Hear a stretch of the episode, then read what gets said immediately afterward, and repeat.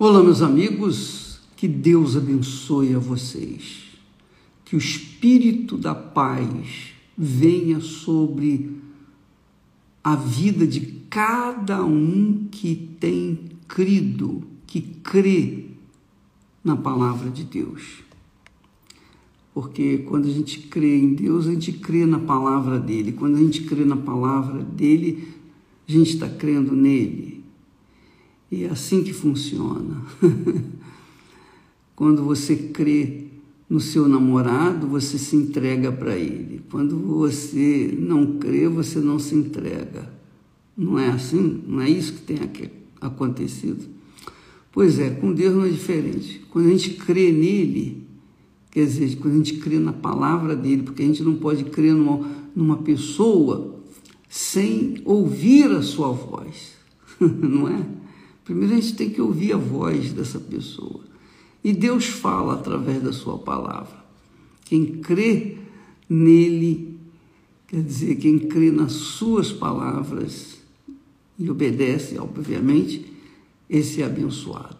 Receba então a paz e tenha os seus olhos espirituais abertos para entender aquilo que Deus fala conosco. Então, ontem nós estávamos falando sobre aquela palavra profunda, gloriosa, mas também simples para entender, que Jesus falou, ensinou para os seus discípulos, para aqueles que querem segui-lo, que querem a salvação. O segredo da salvação. O segredo de uma fé inteligente, de uma fé racional, de uma fé sobrenatural uma fé consistente, uma fé que traz a confiança e que faz a pessoa sossegar, mesmo em meio a tantas dúvidas desse mundo, a tantos descasos desse mundo, tantas injustiças deste mundo. Quando a pessoa crê no Deus vivo, é ela que crê e somente ela recebe é aquela que crê. Então Jesus disse assim, em outras palavras, na linguagem mais simples para as pessoas entenderem, para não, não, não ficarem assim em dúvida com respeito à versão antiga, que é a versão mais original, que é a versão original, melhor dizendo. Jesus disse: quem ouve este esses meus ensinamentos e vive de acordo com eles, é como um homem sábio, é como um homem sábio que construiu a sua casa sobre a rocha. E caiu a chuva, vieram as enchentes e o vento soprou com força contra aquela casa. Porém, ela não caiu porque havia sido construída na rocha. E eu queria chamar a sua atenção para esse fato. Quando Jesus fala da construção da casa sobre a rocha, ele não fala assim, olha, quem ouve a minha palavra e constrói a sua casa juntamente com seus amigos, seus parentes, seus entes queridos, ou mesmo contrata uma empresa para construir a sua casa, não negativo. A construção da própria casa é uma coisa que, obviamente, é, envolve mais pessoas do que uma só, não é? Você há de convir que é impossível uma pessoa construir a sua própria casa, manualmente falando, porque ela precisa de pessoas que venham auxiliá-la, não é? Senão, como é que ela vai construir, não é? A não ser que a casa seja de papelão, de, de madeira e tal. Bem, mas não é o caso. Quando Jesus está falando aqui construção da casa, ele está falando a construção da sua salvação, a sua casa espiritual, a sua vida eterna. Veja que ele fala, ele fala de cada um de nós, ele personifica esse, essa parábola, essa palavra, esse ensinamento, ele mostra que cada um tem que construir a sua própria casa. Então eu não posso construir a sua casa, ajudá-la a construir sua casa, nem você pode ajudar-me a construir a minha. Cada um tem que construir a sua casa por si mesmo. Por quê? Porque para ouvir, ouvir e obedecer, isso é uma coisa muito pessoal, é intransferível. Eu posso ensinar a palavra de Deus, mas eu não posso, de forma nenhuma, construir a sua casa espiritual. Nem você a minha. Cada um tem que construir a sua própria casa. Por quê? Porque essa construção envolve um trabalho pessoal, individual. Você tem que ouvir e obedecer. Não adianta eu obedecer por você, nem você obedecer por mim. Cada um tem que ouvir por si próprio e obedecer. Obedecer. Como Jesus disse: quem ouve esses meus ensinamentos e vive de acordo com eles, quer dizer, com os ensinamentos, é como um homem sábio, quer dizer, como um homem sábio que construiu a sua casa na rocha construiu a sua casa na rocha. Um homem, quer dizer, cada pessoa tem obrigação, tem condições. Deus, ele nos dá a palavra e ele nos dá a fé para obedecermos essa palavra. São as condições que o, que o homem recebe, que cada um de nós recebe para construir essa casa. Mas além dele nos dar a palavra e nos dá a força, a fé, o poder da fé para obedecê-la, a coragem, né? Ele nos dá também a rocha, porque não pode, a gente não pode construir na rocha que não existe. Ele nos dá a rocha, a rocha é Jesus. Muito legal isso. É extremamente gloriosa essa palavra. Eu lembro que nós pregávamos semanalmente essa palavra lá na abolição e querendo levar as pessoas a uma fé sustentável, uma fé não envolvida com emoções, mas uma fé envolvida com a razão, com a capacidade intelectual, com o entendimento. Então, cada um tem que ouvir, cada um tem que obedecer para que então possa pegar a fazer a sua construção, a construção da sua salvação na rocha que é Jesus. Com licença.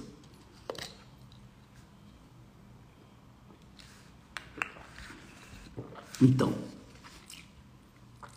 quer dizer, isso, essa construção pessoal individual nos leva a pensar o seguinte: quer dizer, se eu vou construir a minha casa espiritual, se eu vou construir a minha salvação, se eu vou ouvir e obedecer a palavra de Deus, a palavra em especial do Senhor Jesus, então eu não posso focar em outra coisa. Eu tenho que focar nessa construção. Eu não posso é, querer edificar minha casa espiritual e ficar de olho na construção dos outros. Não, cada um tem que cuidar de si próprio.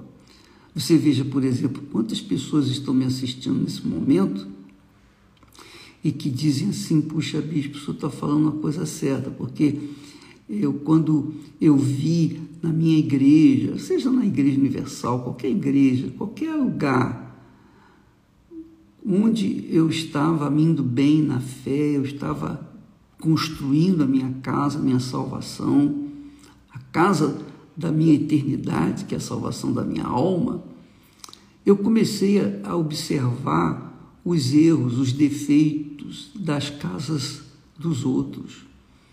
E aí eu fiquei muito desanimado. Poxa, eu estou construindo a minha casa, mas aquela pessoa ali não está construindo igual o que eu estou construindo. Ela está fazendo coisa errada. ela está misturando as coisas. Então, quando uma pessoa que constrói a sua casa espiritual, ela quer terminá-la, ela quer terminá-la, e o término da construção desta casa acontece na sua inauguração, quando ela recebe o Espírito Santo, quando ela é batizada com o Espírito Santo, aí vem a inauguração da sua casa. então, quando uma pessoa quer construir a sua casa e viver nela permanentemente até a sua, o seu encontro com Jesus, ela não pode ficar observando a construção das outras casas. Ela não pode ficar olhando para a vida dos outros ou para a casa dos outros. Ela tem que olhar para si. E esse é um princípio que eu adotei logo no início da minha carreira com o Senhor Jesus.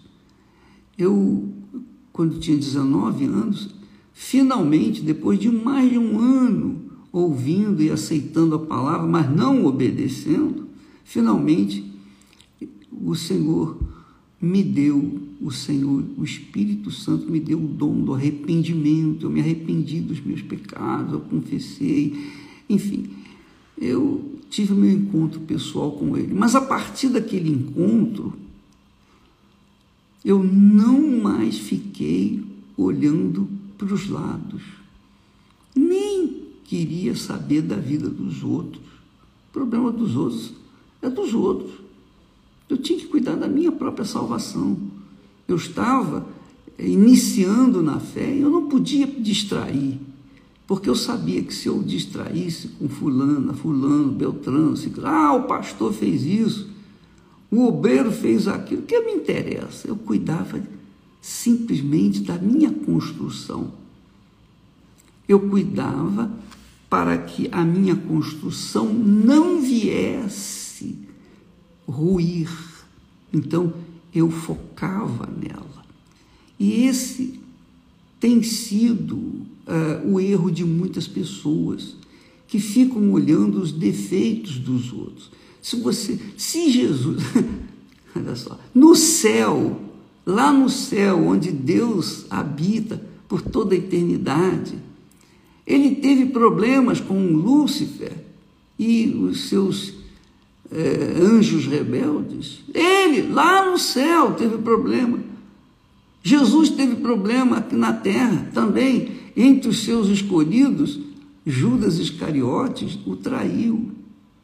Entre os discípulos, Paulo, na época, disse: Himeneu, Alexandre me abandonaram, amaram mais este século, deixaram a boa consciência.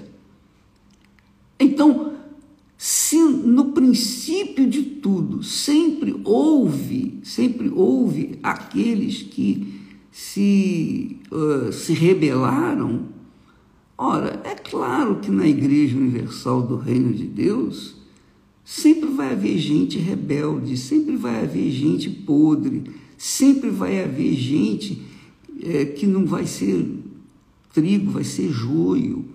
Sempre vai haver o, trigo, o joio no meio do trigo. Onde há trigo, há o joio. Pode ter certeza disso. Então não existe instituição perfeita, de forma nenhuma. Então, por que é que eu vou ficar olhando as imperfeições dos outros se eu também tenho as minhas imperfeições? Então, eu cuidava de mim desde o início, 19 anos de idade. Quer dizer, são 57 anos que nós vimos nessa batalha, nessa luta é, batalhando. Paulo falou: combati o bom combate. Qual o combate que Paulo combateu? Ele combateu o combate contra a sua própria carne. Ele era, digamos assim, um eunuco.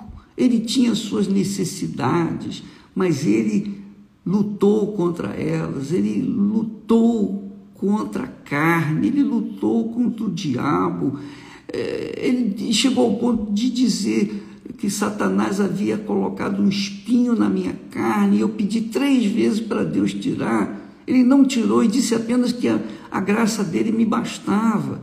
E eu tive que conviver com esse espinho, Então, nós temos que ver, amiga e amigo, a nossa fé, nós temos que avaliar sempre a nossa vida. Olha, deixa dos outros. Eu quero lá saber se o fulano fez, deixou de fazer.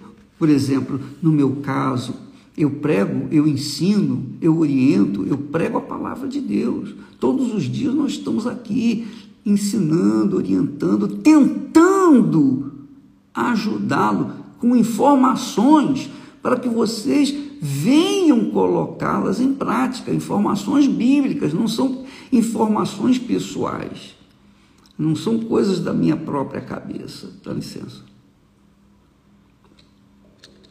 Então, nós temos levado as pessoas as informações bíblicas que você tem que conferir na Bíblia.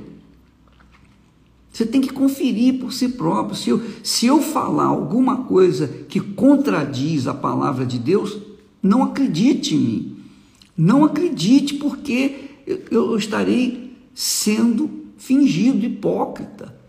Mas se você crê na palavra que nós pregamos de acordo com a palavra de Deus, de acordo com que lemos no texto sagrado, eu estou lendo aqui um texto de Jesus. Jesus é quem falou isso. Foi Jesus quem, quem determinou isso. Olha, quem ouve esses meus ensinamentos e vive de acordo com eles, quer dizer, pratica, obedece, é como um homem sábio que construiu a sua casa sobre a rocha. É como um homem sábio que construiu a sua casa sobre a rocha.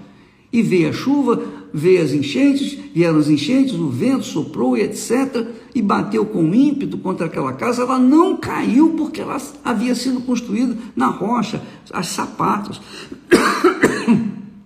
havia construído em cima de uma rocha. Então, minha amiga e meu amigo, quantas vezes todos nós, cada um de nós, Jesus disse: No mundo tereis aflições. No mundo tereis é, tribulações, no mundo tereis problemas, mas tem de bom ânimo, eu venci o mundo, vocês vão vencer também. Então, amiga e amigo, é assim que acontece.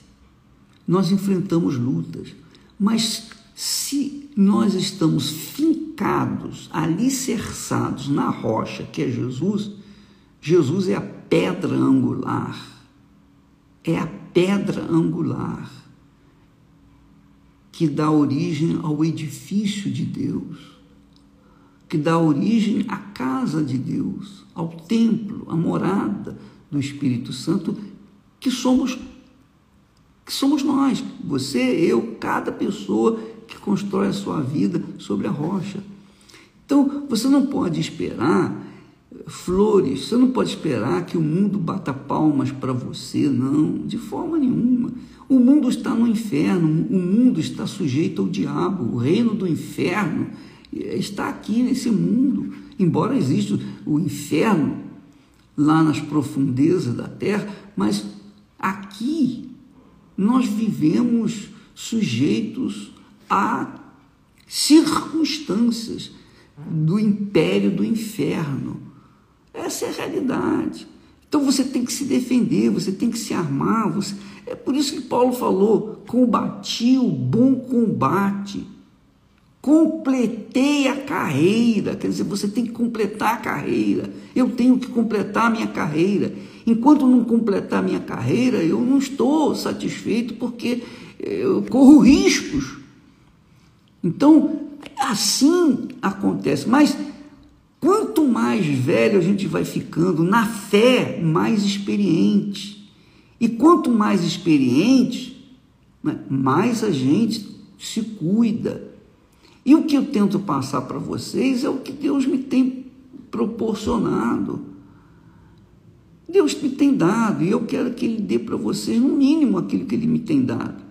Então, nós temos procurado ajudá-los. Agora, eu não posso de forma nenhuma te dar uma mãozinha para construir a sua casa, você que tem que construir sozinha. Porque a decisão de obedecer é sua e eu não posso decidir isso por você. A decisão de eu obedecer é minha, não, ninguém pode decidir isso por mim, nem Deus. Então é algo pessoal. Então você tem que construir a sua própria casa, você vai enfrentar as suas dificuldades, você vai encontrar muitos reveses nesse mundo por conta de você estar construindo a sua casa eterna. O diabo vai fazer de tudo, ele vai levantar maus irmãos, falsos irmãos, irmãos, irmãos. Ele vai levantar gente podre que vai decepcionar você, que vai fazer talvez você chorar de tristeza, mas você não pode ficar olhando para essas outras pessoas, você tem que olhar para si. Você não tem que olhar para o pastor, para o bispo, para a igreja, para a denominação, nada disso. Você tem que se agarrar, ficar firme ali, combater o bom combate, completar a carreira da fé e chegar até o fim são e salvo. Porque eu tenho dito, esse é um marco, esse é, um, é uma proposta que eu tenho feito a mim mesmo. Eu fui salvo há 57 anos atrás. Estou salvo hoje, agora, nesse momento, e serei salvo se permanecer fiel, perseverar até ao fim. Do contrário, eu perco. Eu perco. Então, minha amiga, meu amigo, essa é uma fé inteligente. Não é porque eu tenho o Espírito Santo, não é porque eu tenho certeza da minha salvação, eu tenho a minha casa, a minha família, tenho a minha esposa, puxa vida dos meus filhos, eu tenho meu trabalho que eu amo fazer, que eu gosto, eu tenho tudo o que um homem de Deus tem direito, tem o privilégio de ter o direito mas eu não posso jamais cochilar, eu não posso jamais relaxar na fé e ficar esperando a vinda de Jesus de papo para o ar, de forma nenhuma. Por, por, que, que você acha que eu prego o Evangelho? Por que, que você acha que eu estou trabalhando, que eu continuo trabalhando? Por que, que você acha que nós não tiramos férias? Por quê? Porque nós queremos colocar todo dia um tijolinho nessa construção. Nós não queremos parar nunca, porque se nós pararmos, se nós ficarmos na, no ostracismo, se nós ficarmos na, vivendo do, do, da glória do passado, a gente perde a visão do futuro e a gente perde a salvação. Então, é por isso que nós pregamos o Evangelho, nós lutamos. Quando eu estou ajudando você, eu estou ajudando a mim mesmo.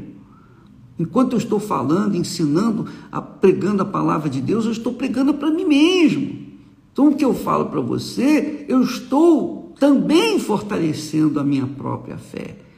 Então, amiga e amigo, não, não, não, não fique assim aliviada. Ah, eu fui batizada com o Espírito Santo, graças a Deus.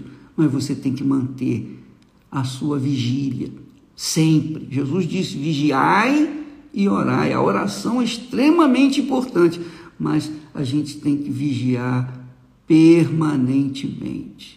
Nós temos que estar na nossa torre de vigia para não se deixar levar pelas falácias, pelas balelas, pela conversa fiada, para não colocar coração em nada nessa vida, nem colocar o coração na política, nos clubes, no jogador, no artista, na igreja no, no, no pastor, no bispo. Não! Você, o seu coração tem que estar ali sendo dominado, sujeitado pela sua mente, que é a mente de Cristo que está aí dentro de você. Então você não pode se distrair de forma nenhuma, de maneira nenhuma, com baboseiras, com, com coisas eh, que não levam a, a lugar nenhum. Pelo contrário, destroem a vida das pessoas. Então, quantas pessoas estão me assistindo agora e dizendo, é mesmo, pois eu comecei a esfriar quando eu segui determinado pastor, ex-pastor, ex-bispo, eu queria saber, eu fui curioso, eu fui querer saber o que, que acontece dentro da Igreja Universal, igual Eva. Eva aprovou a fruta por curiosidade. Essa é a realidade. E ela, depois que provou, não quis ficar sozinha, não. Ela, ela convenceu a Adão também a provar. Quer dizer, Eva foi enganada pela sua seu próprio coração, pelo seu, pela sua, eh, digamos, curiosidade, e Adão provou consciente. Então, amiga e amigo, não se deixe levar por nada nesse mundo. A sua salvação é a coisa mais importante que você tem na vida, nesse mundo. Eu vou dizer para você com, com a maior franqueza, sinceridade, diante de Deus. Não existe nada mais rico na minha vida. Por isso que eu, eu me considero o homem mais rico do mundo. Eu não vou estar nunca na, naquela revista Forbes de forma nenhuma no topo dela, porque não existe revista Forbes no celestial. O que existe é o livro da vida. O meu nome está escrito no livro da vida. E eu vou continuar lutando, lutando, lutando até o dia da minha morte ou do encontro com o meu Senhor Jesus, para que o meu nome não seja riscado do livro da vida, porque Jesus fala lá ele fala que pode apagar o nome da pessoa do livro da vida. Então há essa chance. Então eu tenho que zelar, eu tenho que guardar, eu tenho que manter a minha fé avivada, eu tenho que manter o meu comportamento, eu tenho que manter a minha ética, eu tenho que manter a minha vida santa, pura, eu tenho que manter a minha mente focada naquilo que eu estou trabalhando, na construção da minha eterna casa. Essa é a salvação que Jesus propõe a cada um de nós. Por exemplo, quantos irmãos, quantos ex-bispos, pastores, é, quantos, quantos, quantos, Poxa, não tem conta. Que um dia estiveram conosco, almoçaram conosco, jantaram conosco, tomavam café conosco, viviam conosco. Quantos estão aí hoje à deriva, quer dizer, perdidos, como uma folhinha jogada ao vento que não tem para onde ir, não sabe para onde vai? Quantos? Eu tenho que cuidar botar minha barba de molho para não cair no mesmo erro, incorrer no mesmo erro. E você também, minha amiga, a sua, a sua salvação não tem preço.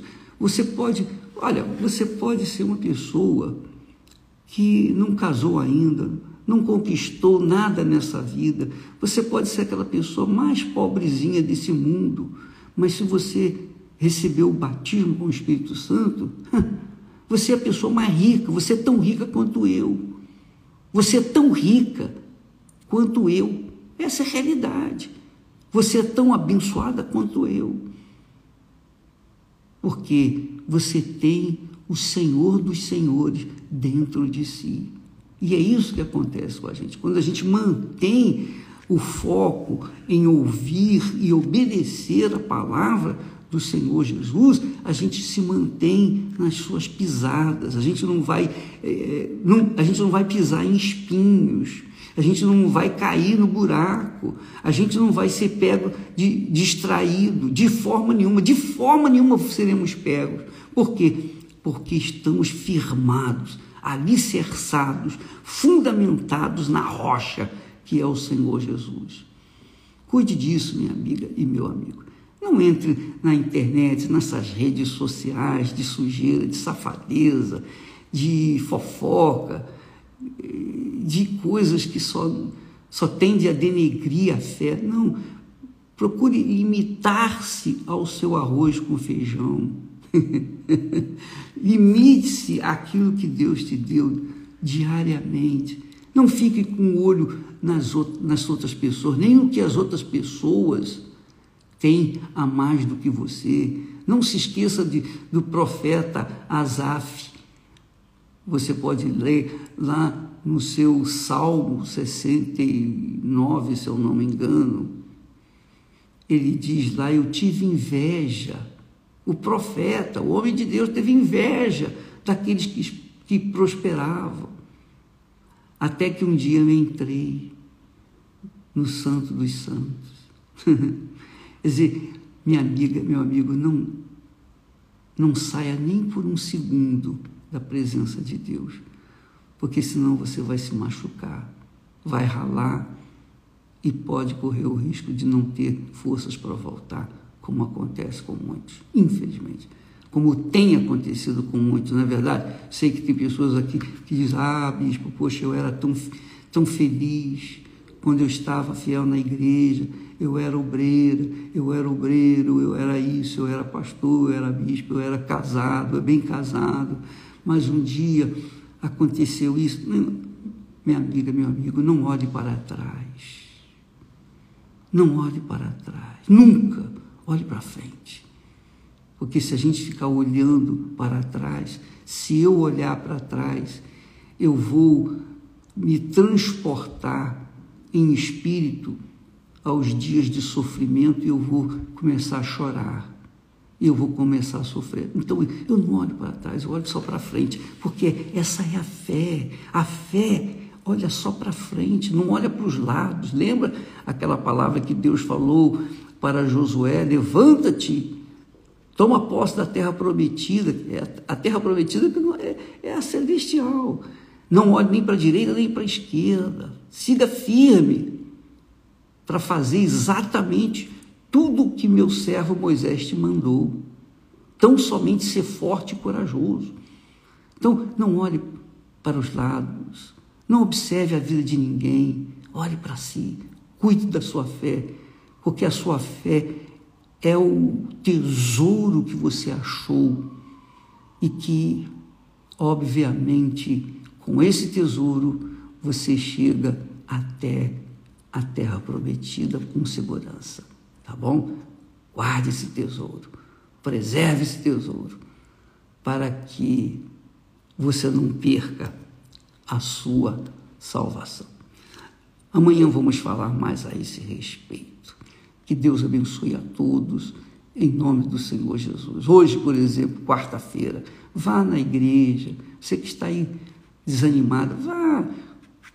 Quem sabe quem sabe o Espírito Santo venha fazer você ter uma novidade de vida hoje.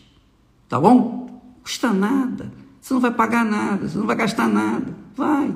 Você vai ouvir a palavra, vai aprender a palavra, vai ter a chance de se eh, recompor, de se voltar para Deus. Quem sabe você é uma dracma perdida dentro da própria igreja. Por quê? Porque você fica olhando para outras dracmas. Cuide de você. Amanhã falaremos mais. Deus abençoe em nome do Senhor Jesus. Amém.